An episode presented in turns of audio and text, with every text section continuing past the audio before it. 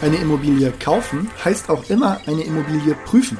Dabei denken die meisten erstmal an die Besichtigung, ob die jetzt virtuell oder an einem tatsächlichen Vororttermin passiert. Mindestens genauso wichtig ist aber die Prüfung der Unterlagen zum Objekt. Und selbst wenn du jetzt sagst, interessiert mich nicht, was da steht, ich kaufe das Ding, deine Bank, die dich finanziert, die sieht das mit hundertprozentiger Sicherheit anders. Welche Objektunterlagen man also braucht, auf was man achten sollte und wie das bei Urbio eigentlich läuft, das kläre ich heute in dieser Episode Immobilien einfach machen mit Franzi, durch deren Hände alle Unterlagen gehen, bis ein Objekt bei Urbio aufgenommen wird und bereit zur Finanzierung ist. Mein Name ist Oliver und damit wälzen wir jetzt mal ein paar Ordner durch. Auf geht's!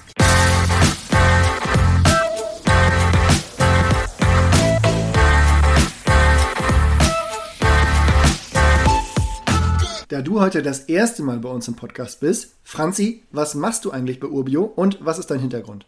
Hallo Olli, ich bin Teamleiterin für das Immobilienmanagement bei Urbio. Ich bin quasi die Schnittstelle zwischen den Maklern, dem Backoffice und dem Finanzierungsteam. Meine Aufgabe ist es dafür zu sorgen, dass alle benötigten Unterlagen vorliegen, damit wir einerseits alle Objektunterlagen für den Käufer vorab prüfen können, andererseits aber auch für die zu finanzierende Bank alle relevanten Dokumente vorliegen. Ansonsten kümmere ich mich um die Objekteinwertung. Ich schaue also, bevor wir ein Objekt überhaupt bei uns aufnehmen, ob der Kaufpreis zu dem Objektwert passt und ob beispielsweise die Rendite attraktiv ist oder nicht. Ich habe als gelernte Bankkauffrau in den vergangenen zehn Jahren bei unterschiedlichen Banken gearbeitet und war zum Schluss als Baufinanzierungsvermittlerin tätig. Dann lass uns doch die Unterlagen mal durchgehen. Welche braucht man auf jeden Fall, damit man sich selbst gut informiert hat? Das wären der Grundbuchauszug, die Eigentümerversammlungsprotokolle, der Mietvertrag, sofern halt vermietet ist, Fotos am besten von innen und außen, der Grundriss bzw. die Wohnflächenberechnung, eine Teilungserklärung. Also es gibt natürlich auch noch weitere Unterlagen, die benötigt werden, wie zum Beispiel ein Energieausweis oder eine Baubeschreibung. Aber das sind die, die für den Käufer am wichtigsten sind.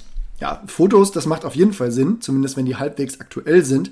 Aber apropos aktuell, so Sachen wie der Grundbuchauszug, wie aktuell muss der denn sein? Sollte für die meisten Banken maximal sechs Monate alt sein, für andere sogar drei Monate. Okay, aber so viel ändert sich da ja normalerweise nicht und ein Notar, der checkt vor der Unterschrift unter dem Kaufvertrag ja eh nochmal tagesaktuell. Warum sind Banken da also so drauf bedacht? Dadurch, dass in der Zwischenzeit ja Änderungen vorgenommen werden könnten, zum Beispiel Zwangsversteigerungsvermerke, das passiert nicht oft, aber falls vorhanden, wäre es auf jeden Fall ein Dealbreaker. Wir prüfen ja auch für den Kunden, ob das als Investment überhaupt Sinn macht und dazu gehört ja auch zu checken, ob es zum Beispiel Wohnrechte, Niesbrauch oder ähnliches gibt. Das Ärgerliche wäre, wenn der Grundbuchauszug älter ist und die Bank ein aktuelles verlangt. Das kann etwas dauern und verlängert den Finanzierungsprozess. Und wenn der sich verlängert, dann kann es dazu führen, dass die Zinsen nicht mehr von der Bank gehalten werden können. Also braucht man den aktuellen Auszug auf jeden Fall, wenn es ernst werden soll. Ja, ich kann mir vorstellen, mit einer Forderung nach einem aktuellen Grundbuchauszug macht man sich beim Makler auch nicht gerade super beliebt. Ja, das stimmt. Aber wir unterstützen da natürlich. Wir beantragen das auch gerne für den Eigentümer und nehmen da die Arbeit ab. Wichtig ist da nur, die Vollmacht muss natürlich vom Eigentümer kommen.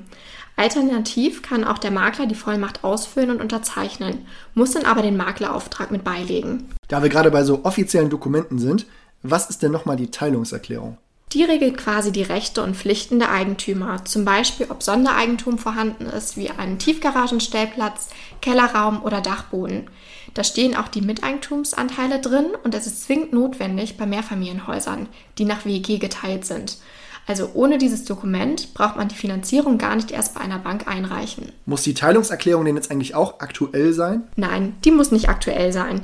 Wichtig ist jedoch, dass da auch alle Nachträge vorhanden sind und die vollständig ist.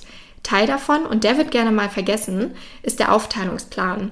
Ob es da Nachträge gibt, steht übrigens im Grundbuch und da prüfen wir natürlich auch die Wohnungsnummer und Bezeichnung. Änderungen in der Teilungserklärung sind immer notwendig, wenn sich Eigentumsverhältnisse ändern. Also beispielsweise, wenn Gemeinschaftseigentum in Sondereigentum umgewandelt wird oder die Miteigentumsanteile umverteilt werden sollen. Um zum nächsten Dokument zu kommen. Teilweise finde ich die Eigentümerversammlungsprotokolle ja ganz interessant. Zumindest, wenn man die jetzt mal quer liest und das übliche Blabla wie die Wahl zum Beirat und so weiter mal außen vor lässt. Ja, das kann ich verstehen. Teilweise sind das ja sogar 50 Seiten. Die letzten sind dann meistens besonders relevant, wenn es um Themen geht, die die Eigentümergemeinschaft zusammen angehen will oder halt auch nicht. Was sind denn da so Klassiker? Erneuerung der Fassade zum Beispiel wird oft diskutiert. und prinzipiell halt alles, was das Gemeinschaftseigentum betrifft. Dachsanierungen werden auf jeden Fall besprochen und wenn größere Mängel wie Schimmel oder Hausschwamm schon genannt werden, würden wir das Objekt bei Obio sowieso nicht aufnehmen. Aber gerade wenn man auch ohne Support wie von Obio kauft, muss man sich da einlesen, weil letztlich kann man als Käufer auch nicht am Ende vom Kaufvertrag zurücktreten, wenn es sich um genannte Mängel handelt. Dann wurde es auch nicht verschwiegen und es wird davon ausgegangen, dass man es weiß. Wie ist das denn bei Mehrfamilienhäusern, die jetzt halbwegs frisch aufgeteilt wurden und bisher einer Person gehörten? Da waren Eigentümerversammlungen ja bisher keine Pflicht bzw. auch gar nicht möglich. Was macht man da und wie sieht das die Bank? Wichtig ist da, dass die Teilung erfolgt ist. Wenn die Unterlagen aus diesem Grund nicht da sind, kann man sie aber natürlich nicht liefern. Die Bank macht am Ende eh nochmal eine Begehung durch einen Gutachter am Objekt. Ja, macht Sinn. Insbesondere bei solchen Objekten ist dann die Besichtigung, sei es virtuell oder mit einem Vororttermin, natürlich umso wichtiger. Absolut. Das kann ich jedem nur empfehlen. Was jetzt Unterlagen angeht, was sind denn so die schwierigsten Themen? Leider erhalten wir ganz häufig Grundrisse, die nicht bemaßt sind. Allerdings ist das ganz wichtig, da ansonsten nicht ersichtlich ist, ob es sich um eine zweckmäßige Aufteilung handelt. Sind Räume ausschließlich durch einen anderen Raum zu betreten, kann dies auch den Wert der Immobilie beeinflussen. Oft bekomme ich 2D- oder 3D-Grundrisse zugeschickt. Diese sind zwar schön für die Veranschaulichung, wenn zum Beispiel auch noch Möbel eingezeichnet werden, helfen jedoch nicht, wenn keine Maße ersichtlich ist. Sollte kein bemaßter Grundriss vorliegen, ist es aber auch in Ordnung, wenn uns ergänzend eine Wohnflächenberechnung optimalerweise mit Angabelänge mal Breite der einzelnen Räume vorliegt. Und wie sehen die Makler das? Also wie lange dauert das pro Objekt, bis man alle Unterlagen zusammen hat? Viele Makler teilen mir mit, dass leider keine weiteren Unterlagen vorliegen. Daher gehe ich mit ihnen ins Gespräch und teile ihnen mit, wo sie die fehlenden Unterlagen erhalten können. Sollte weder der jetzige Eigentümer noch die Hausverwaltung die Dokumente vorliegen haben, ist mein Tipp immer auf das zuständige Bauamt zuzugehen. Dort ist allerdings mit langen Wartezeiten zu rechnen. Teilweise kann es sogar bis zu sechs Wochen dauern. Um das zu vermeiden, veröffentlichen wir nur Objekte, bei denen schon alle benötigten Unterlagen vorliegen. Um nicht nur den Käufer, sondern auch den Makler zu unterstützen, kommen wir beispielsweise auch entgegen, indem wir uns um die Flurkarte und weitere Dokumente kümmern. Also teilweise erhalten wir innerhalb von ein bis zwei Tagen die Unterlagen, teilweise kann es aber auch länger dauern, je nachdem, wie gut der Markt auch vorbereitet ist. Ja, mit dem Appell können wir doch schließen. Vielen Dank, Franzi, für die Übersicht und bis bald. Ich freue mich natürlich, dass Franzi hier mal ihre Arbeit vorstellen konnte, aber viel wichtiger finde ich eigentlich den Punkt, das Thema Objektunterlagen ist für jeden Immobilienkäufer super relevant. Was sind also die Urbio Takeaways? Ein aktueller Grundbuchauszug ist nicht nur wichtig, um zu sehen, ob dem Verkäufer die Immobilie auch gehört, sondern auch, um auszuschließen, dass besondere Belastungen wie Zwangsversteigerungsvermerke oder sonst was da eingetragen sind. Dann sind da Eigentümerversammlungsprotokolle. Die passen manchmal auf den Bierdeckel und ein anderes Mal sind die halt 100 Seiten lang und gehen über 10 Jahre. Wichtig aber, da steht halt drin, was die Eigentümergemeinschaft plant oder mal an Sanierungen verworfen hat. Der Inhalt sollte also bekannt sein.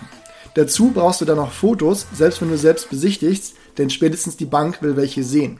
Das Thema Grundriss und Wohnflächenberechnung ist manchmal echt tricky, gerade bei alten Wohnungen, aber hier gibt es auch Dienste, die einem dabei helfen können. Und dazu gibt es noch das Thema Teilungserklärung. Das würde ich sagen, ist so das Mindestmaß an Unterlagen, die man auch selbst kennen sollte oder die die Bank benötigt. Manche Banken wollen dann auch eine Baubeschreibung. Das finde ich bei alten Gründerzeitbauten immer recht unnötig. Aber bei Neubauten, das ist die gute Nachricht, gibt es dazu dann eh schon immer Unmengen an Unterlagen. Liegen die Papiere nämlich nicht vor, dann kann das Anfordern schon mal dauern und Wartezeit hieß in den vergangenen Monaten auch höhere Zinsen. Das Gute noch zum Schluss, bei Urbio, da könnt ihr euch sicher sein, dass wir die Unterlagen zu jedem Objekt haben, das hier auch online ist. Dann gibt es bei der Finanzierung auch keine Probleme oder bösen Überraschungen. Das war's für heute. Wir hören uns in der nächsten Episode wieder. Also macht's gut, bis bald.